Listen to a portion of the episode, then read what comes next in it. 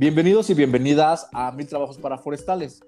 En este podcast les queremos platicar de eventos, cursos, talleres que son muy relevantes también para la formación de los forestales. Y el día de hoy nos acompañan José Luis y Susana. Bienvenidos. Hola, mucho gusto, me presento, soy Susana Hinojosa. Yo soy ingeniero en manejo ambiental y pues actualmente eh, terminé con la maestría en gemática aplicada a recursos forestales y ambientales.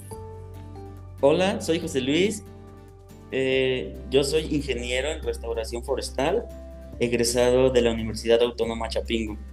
Desde siempre me gustaron los sistemas de información geográfica, la teledetección, la percepción remota como tal, eh, que ahora se le llama.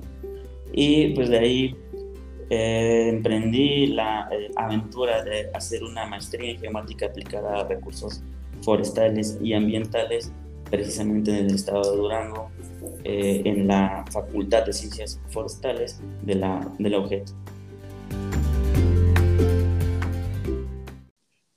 Susana, ¿nos puedes platicar qué es esto de la maestría en geomática aplicada de recursos eh, forestales? Sí, mira, la maestría en geomática consiste en la aplicación de los sistemas de información geográfica en, en, el medio ambiente, en geografía, en forestal, en ambiental.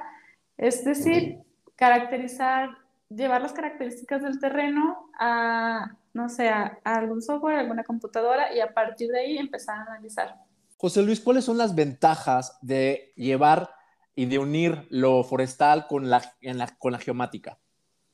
Pues es una pregunta muy interesante, gracias. Eh, lo que pasa es que precisamente todos los administradores o los gestores de recursos naturales y ya siendo más específicos pues en nuestro, en nuestro ámbito eh, forestal y en el ámbito de la maestra Susana eh, ambiental, pues tienen sus orígenes precisamente en eso. Los sistemas de información geográfica tienen los orígenes en, las, en la administración del bosque como tal, en Canadá, y de ahí pues se vino evolucionando todo conforme fue avanzando la tecnología, ¿verdad? Eh, y las computadoras sobre todo se eh, vino mejorando ciertas técnicas, ciertos análisis estadísticos o geoestadísticos, como tal.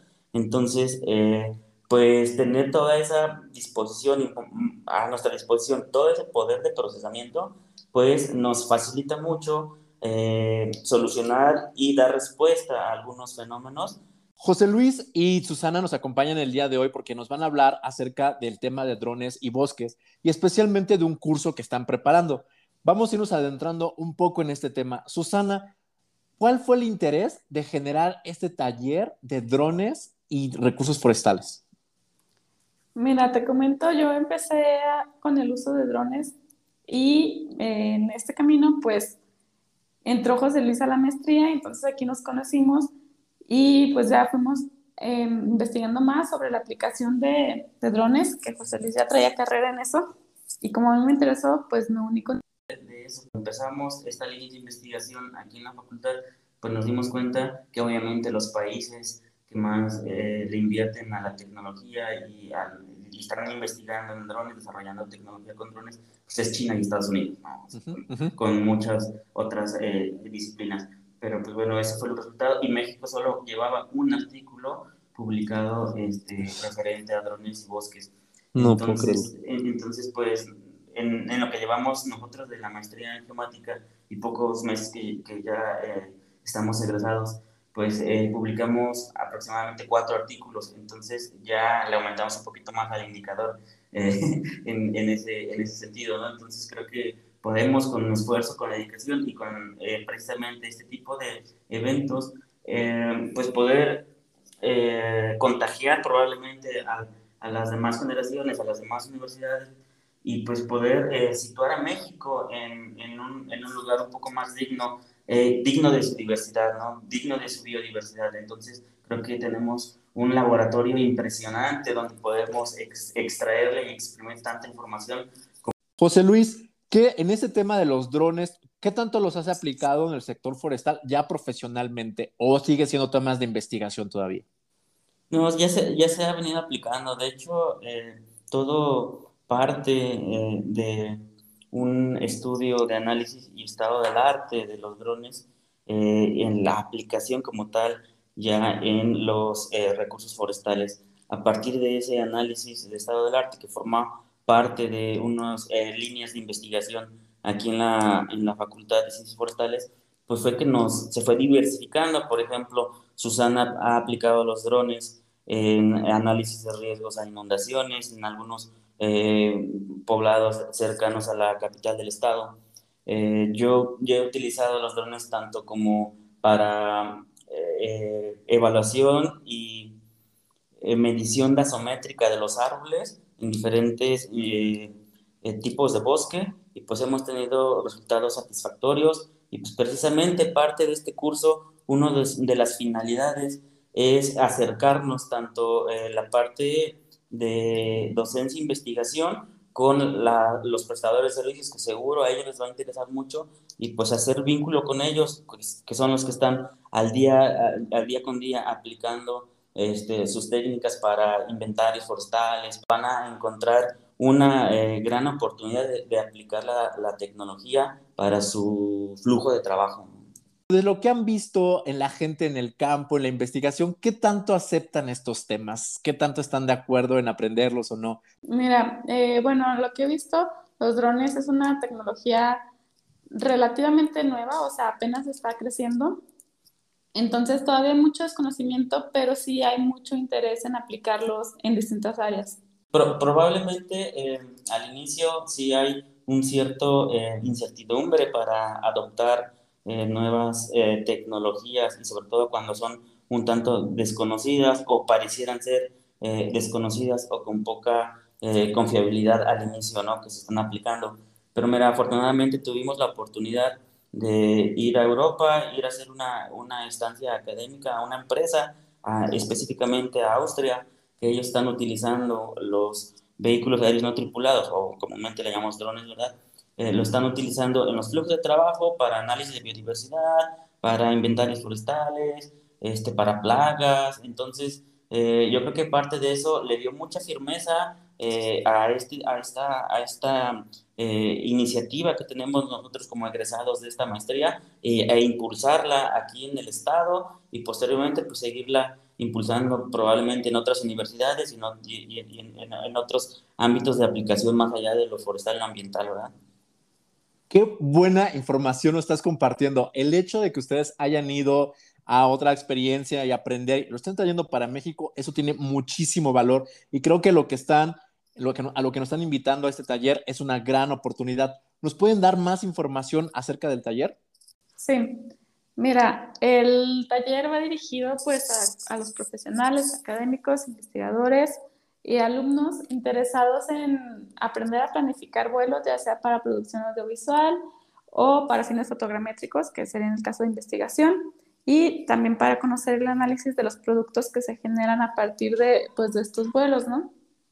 Eh, el curso tendrá una duración de una semana, comenzando el 25 de octubre al 30 de octubre. Son, son cuatro horas diarias, son seis días, en un horario de 12 a 4. Eh, ¿Tiene que ser presencial o virtual? ¿Cómo puede uno participar? Sí, eh, como te lo comentaba al inicio, en un principio este curso, precisamente porque es, lleva una fuerte carga práctica, se había eh, planificado que fuese únicamente presencial para que los participantes pudiesen manipular este, los drones, el equipo y así. Pero pues precisamente cuando lo sacamos eh, a difusión, algunos interesados eh, externos a la universidad y de otros estados dijeron, pues, ¿por qué no lo abren mixto? Yo tengo aquí un dron, pero no lo puedo utilizar, entonces me serviría eh, de, de, mucho poderlos escuchar y aparte, aunque sea la parte teórica, pero pues eso me daría a mí más una idea de seguridad para después yo eh, despegar eh, mis, propio, mis propios eh, vuelos, ¿no? Entonces fue por eso que ahora lo estamos ofreciendo de manera mixta, tanto los que puedan y tengan posibilidad de venir a, tomarlo presencial o este, vía una plataforma virtual que ahora ya es relativamente más sencillo con todo esto de las nuevas tecnologías. Insisto en que esto es una gran oportunidad y que realmente lo necesitamos en México. ¿Cuáles son los requerimientos que tengo que hacer para ser parte de este, de este curso? Pues mira, si es en, en la modalidad virtual, pues únicamente tener este, tu conexión a internet y pues un equipo de cómputo con al menos 64 bytes en el procesador y, eh, y, con una memoria RAM mínima de, de 8 GB. Y bueno, y también contar con, con una USB porque ahí se va a almacenar pues toda la información que se vaya generando. Es como los únicos requerimientos. A terminar de entenderlo, es una iniciativa de ustedes, de la facultad o se, se, se, mete dentro de lo que es la facultad, porque la verdad es que está muy, muy interesante la propuesta. Sí, es, es como, ha sido en conjunto, eh, pues desde que se emprendimos nosotros la, la maestría y las líneas de, nos agregamos a las líneas de investigación que venían llevando a cabo algunos profesores de aquí mismo de la facultad, pues eh, nos fuimos eh, eh, empapando más del tema. posterior de hacer nuestras estancias, pues regresamos con esta iniciativa para que se hiciera pues precisamente un equipo de trabajo y poder plasmar precisamente por medio de este, de este curso pues todo el, el, trabajo que se ha venido desarrollando ¿no? y ponerlo a disposición de la población en general, de la población estudiantil, de algunos profesores también que se quieren actualizar en este sentido. Entonces, pues con esto creo que damos eh, pauta y cumplimos con al menos algunos de los objetivos que debería tener eh, per se toda universidad, que es eh, el generar conocimiento, preservarlo y también difundirlo, ¿no? Totalmente de acuerdo, José Luis. Creo que les he dado un gran punto y es el compromiso de las universidades de estar mostrando cuáles son las tendencias y de formar a la gente interesada en estos temas que son ahora son tan relevantes. Pero no se nos puede pasar dónde, dónde se inscribe la gente, cómo le hace, porque eso sí, no lo hemos dicho. Eh, pues eh, el primer eh, contacto puede ser por medio de un correo, es curso que es Facultad de Ciencias Forestales, con siglas, arroba gmail.com. También pueden eh, mandarnos eh, WhatsApp al número 618, eh, que es la de aquí de Durango, 801-6149. Y también, bueno, posterior a eso se les puede mandar ya la información complementaria en la página de, de la universidad. También ya está montado todo lo que es el programa detallado del curso, los horarios, y demás eh, información complementaria para que los que les interese puedan eh, consultarla y si fuese así, les convence eh, poder inscribirse en este curso y los esperaremos con gusto. La verdad es que yo estoy muy, muy emocionado. Yo he invitado, he difundido porque este, quiero que la gente se entere de esto, participe y bueno, que no sea el primer curso, sino que haya muchos más donde la gente se forme. La verdad es que esto, insisto, es algo muy, muy necesario. Susana, José Luis, ¿cuáles son sus expectativas? Pues mira, con que algunas personas se lleven el conocimiento que pues hemos adquirido durante nuestra maestría, durante nuestra vida profesional. Yo creo que con eso ya es suficiente y que dejarle la semillita sembrada de, del importante papel que juegan los drones en la actualidad, en cualquier área, no solo en ambiental, o también en forestal, en minería, eh, incluso, no sé, en paquetería. Ya, ya tiene una aplicación muy grande los drones, entonces, pues mostrarles que es un mundo muy grande y que se interesen en él sin, sin, duda creo que eh, nos, nos quedaremos satisfechos eh, con que ellos eh, aprendan y apliquen posteriormente lo que se les pueda compartir en este, en este taller. Y algo muy interesante también es que se retroalimente este, este, este tipo de talleres porque van a, estoy seguro que van a venir de diferentes áreas de aplicación, como lo dijo la maestra Susana, van a venir pueden venir de minería, porque ya, ya nos han estado preguntando eh, personas que se dedican a la minería, al impacto ambiental, eh, propiamente forestales también. Entonces, con que nosotros también nos quedemos eh, con parte de su conocimiento como especialistas y, que, y el conocimiento que ellos desarrollan desde sus trincheras, a nosotros nos servirá para retroalimentar el curso y poder ampliarlo y poder aplicarlo en, en cada una de las áreas de aplicación que se vea pertinente. Muy bien, esperamos que la gente se interese, fomente este intercambio multidisciplinario, se lleven el conocimiento. Eh, estos temas, la verdad es que podrían decir ustedes que son un poco, pues se han vuelto un poco más comunes, pero yo lo veo muy poco abordado en las escuelas forestales. Eh, específicamente hace, este año hubo un curso, hubo un evento de drones y cuestiones ambientales organizado por un instituto de, tecnológico en Michoacán. Este, está la, maestría en Hidalgo de innovación forestal, pero bueno, o sea, sigue habiendo carencia de estos temas, sigue faltando que se hable y qué bueno que la Facultad de Ciencias Forestales de la Universidad Juárez del Estado de Durango los está impulsando. Se me hace una iniciativa en la que debemos participar.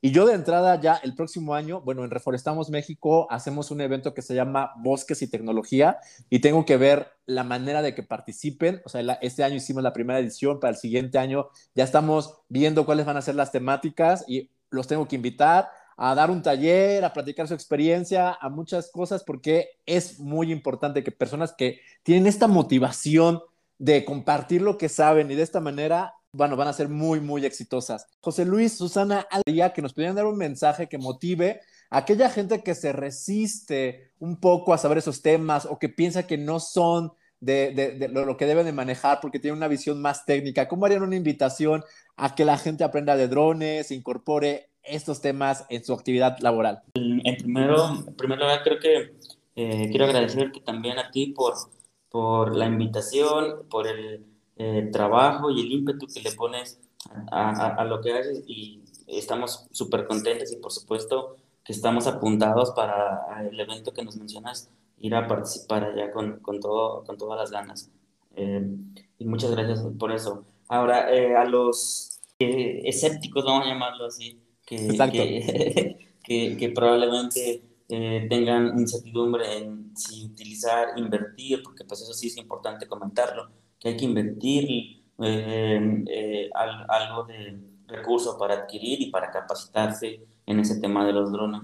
Entonces, pues yo creo que pues tienen que venir y practicarlo y ver los productos, analizarlos, y estoy seguro que con eso ellos se, se convencerán de que eh, es una, una, herramienta indispensable que les va a ahorrar mucho tiempo de trabajo, mucha inversión y sin duda eh, los productos son, son de calidad y ya se está viendo en varias partes del mundo este, que los han estado utilizando. Entonces yo creo que no hay otra forma más que eh, a la práctica y ellos puedan corroborar que claro que se puede utilizar estas nuevas tecnologías y obtener eh, productos de, de, calidad, obviamente sin menoscabar su, eh, la, la, parte de técnica estadística que, por cierto, a los forestales nos importa mucho.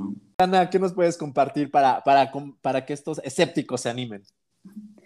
Pues eso, que se animen, que se animen a, a ver, o sea, asistir y ya de ellos tomarán su decisión. Estoy segura que los, va, los vamos a convencer con estas nuevas tecnologías.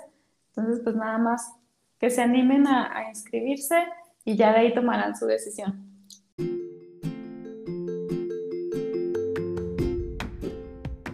Muchísimas gracias, José Luis, Susana, por este trabajo, por esta iniciativa. Les deseo todo el éxito. Muchas gracias. Muchas gracias, José Carlos. Y comentarte que estamos muy eh, entusiasmados de estar aquí en tu, en tu podcast y haber participado. Gracias a ustedes por unirse. Nos estamos viendo. Hasta luego. Hasta luego. you